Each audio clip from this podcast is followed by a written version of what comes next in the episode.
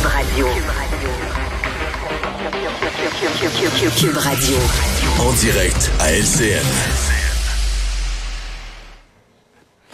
Le moment de retrouver Mario Dumont dans les studios de Cube Radio à Montréal. Euh, Mario, évidemment, le Parti libéral du Québec, c'est un parti de pouvoir. Pas surprenant que le fait qu'il se retrouve comme ça en pleine crise euh, dans l'opposition amène la chef peut-être à vouloir euh, bousculer les choses aussi pour un renouvellement de sa formation politique.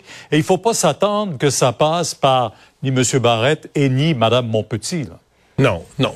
Il y a vraiment trois choses. D'abord, d'un côté, là, un, elle a eu à gérer une situation. Euh, je pense qu'il faut croire Mme euh, Anglade sur parole quand elle dit là, euh, j'avais des dossiers, j'en avais suffisamment, je n'avais pas d'autre choix à ce moment-ci que de, de, de demander le départ de Mme Bonpetit. Ça s'est durci aujourd'hui parce qu'on comprend qu'il n'y a pas de retour. En tout cas. À moins d'une surprise, il n'y a pas de retour possible. C'est tout, tout de ce que Mme Anglade a dit va dans ce sens-là. Donc, un, le cas de Mme Montpetit.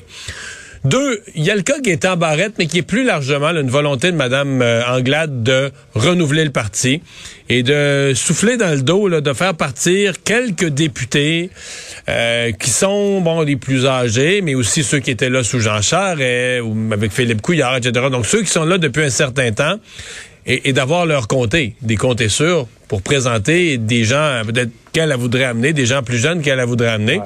Est-ce qu'elle n'avait pas essayé ça avec M. Arcan aussi? Ben, Au début, oui et non, mais je pense qu'il est sur la liste là, de ceux qui ne seraient pas fâchés de voir partir. Euh, si vous me demandez Hmm. mon feeling à moi. Bon, ceci dit, ça c'est bon, première affaire, Madame Monpetit. Deuxième affaire, le- le- les gens, euh, les vétérans qu'elle voudrait voir partir. Ben est-ce qu'elle va réussir à, faire ça dans une certaine grâce, une certaine élégance, parce qu'avec Gaétan Barrette, c'est pas chic.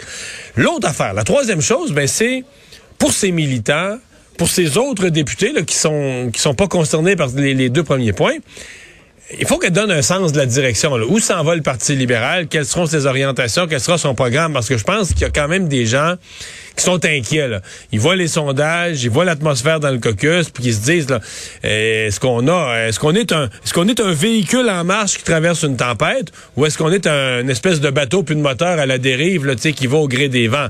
C'est ça que ces troupes vont avoir besoin de sentir dans les semaines à venir. Oui, à suivre tout ce dossier-là.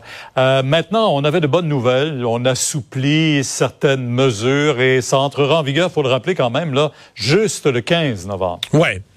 Ben, pour la plupart, moi, je suis assez euh, content. là. Les bars de karaoké vont être heureux. Ils avaient payé cher, eux, pour un, un délinquant à Québec. Là. Et donc, euh, je pense qu'il y a plusieurs de ces mesures-là qu'on peut dire, bon, on reprend une liberté. Celle dont je suis, je suis moins certain, euh, bon, je sais que c'est tannant de porter le masque. Est-ce qu'on est-ce qu'on devait faire enlever le masque aux jeunes du secondaire quand leurs petits frères, petites sœurs du primaire sont pas encore vaccinés? Est-ce qu'on aurait pu attendre quelques semaines de plus? C'est tannant, mais en même temps, le masque, c'est sans conséquence. Il n'y a pas de jeunes qui en souffrent vraiment. Oui, si on leur pose la question, ils vont tout dire euh, c'est bien tannant. Mais il n'y en a pas qui ont développé des problèmes respiratoires. Il y a des parents qui sont pleins de ça. Mais quand on parle aux experts, il n'y a pas vraiment de conséquences graves de ce qu'on aurait pu pour éviter des éclosions, Mais le un est peu. très fort de, de jeunes, d'ados Ah, vaccinés énorme, quand même. énorme, énorme. Donc, Ouais. c'est pour ça que je dis que c'est pas. C'est, tous des assouplissements qu'on veut voir. Euh, est-ce que celui-là est arrivé un peu vite? Bon, euh, c'est- on se croise les doigts qu'il n'y ait pas d'éclosion ou qu'il n'y ait pas de problème. là. On posera la question tantôt à, à M. Paré qui sera avec nous. Maintenant, c'est euh, ce projet majeur d'Hydro-Québec. Ça se joue aujourd'hui dans le Maine. Ouais, c'est un référendum dont on va attendre les résultats. C'est grotesque, hein, Pierre, quand même, que là-bas, c'est un, c'est le mouvement environnemental. Oui, oui, oui. On vend l'électricité au Massachusetts, mais ça prend des lignes pour l'amener, pour l'apporter jusqu'à Boston. Là.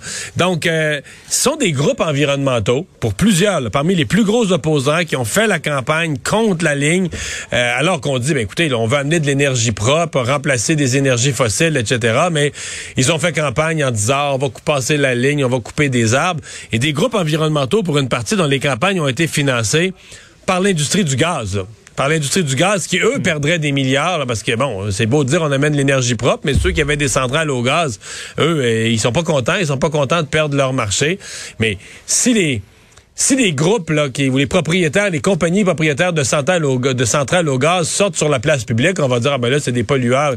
Donc, eux, c'est bien plus payant pour eux de financer des groupes environnementaux qui deviennent un peu les, les porte-étendards, puis qui disent, ah ben là, c'est écœurant, ils vont couper des arbres, puis nous, on aime ça, aller dans la nature. Et c'est vraiment ça qui a été la campagne contre le projet d'Hydro-Québec. Donc, il semble que ce soit très serré. Moi, personnellement, je suis assez pessimiste. J'ai très peur que à la fin, qu'ils se disent, ben regarde, c'est des profits pour Hydro-Québec, des profits pour le Québec, le Canada. pour Hydro? Est-ce qu'il y a un plan B pour Hydro? Hydro dit avoir, euh, si c'est euh, si le référendum bat le, projet, euh, d'avoir d'autres options sur la table à regarder. Mais Pierre, écoutez, là, il voulait passer par le New Hampshire. Ils ont reculé parce qu'il y avait de l'opposition. Ils ont dit ça va être plus simple de passer par le Maine. S'il y a un référendum qui bat le projet au Maine, euh, ça va, à mon avis, mettre en danger. C'est quand même un contrat, c'est 10 milliards de dollars là, pour Hydro. Mais pour Hydro, Hydro, c'est nous autres, là, sur 20 ans. Donc, c'est une journée inquiétante là, pour, les, pour les Québécois. Attendons le résultat. Oui. Attendons le résultat. Marion, on vous écoute demain. Vous aurez peut-être ce résultat-là dès 10 heures sur LCN. Au revoir. Au revoir. Alors, Vincent, euh, dans les choses qu'on surveille, les compagnies aériennes du Canada qui, contrairement au gouvernement, là, sont restées fermes sur l'obligation vaccinale. Oui, faut dire qu'ils sont obligés par le fédéral. Hein, les passagers employés des compagnies aériennes et euh, ferroviaires doivent présenter une preuve de vaccination à côté du 30 octobre. Et bien là, euh, c'est ça. Là, on est là. 1000 travailleurs d'industrie aérienne au minimum, dont environ 800 chez Air Canada, ont été suspendus sans salaire officiellement. Globe and Mail qui a fait un peu le, suivi avec toutes les compagnies. WestJet ce matin on apprenait que 300 des 7300 employés étaient suspendus pour ne pas avoir reçu leurs deux doses de vaccin. Chez Transat, euh, selon Globe and Mail, seulement 18 sur les 2000. Euh, alors, je sais pas si qu'on a fini ou il y a juste moins de monde, mais euh, Air Canada, faut dire, la, la, on dit la majorité, entre autres, des 27 000 pilotes sont vaccinés. Chez les employés, c'est 96% qui sont complètement vaccinés, mais ça laisse quand même un 800 qui ben, sont dehors, mis à pied, sans solde. Alors, c'est ça y va dans le milieu de, l'aviation. Alors, plus de 1000 travailleurs aujourd'hui qui ont appris qu'ils euh, n'avaient plus d'emploi. Merci Vincent, merci à vous d'avoir euh, été des nôtres. On se retrouve demain 15h30 pour une autre émission. C'est Sophie Durocher qui s'en vient. Bonne soirée.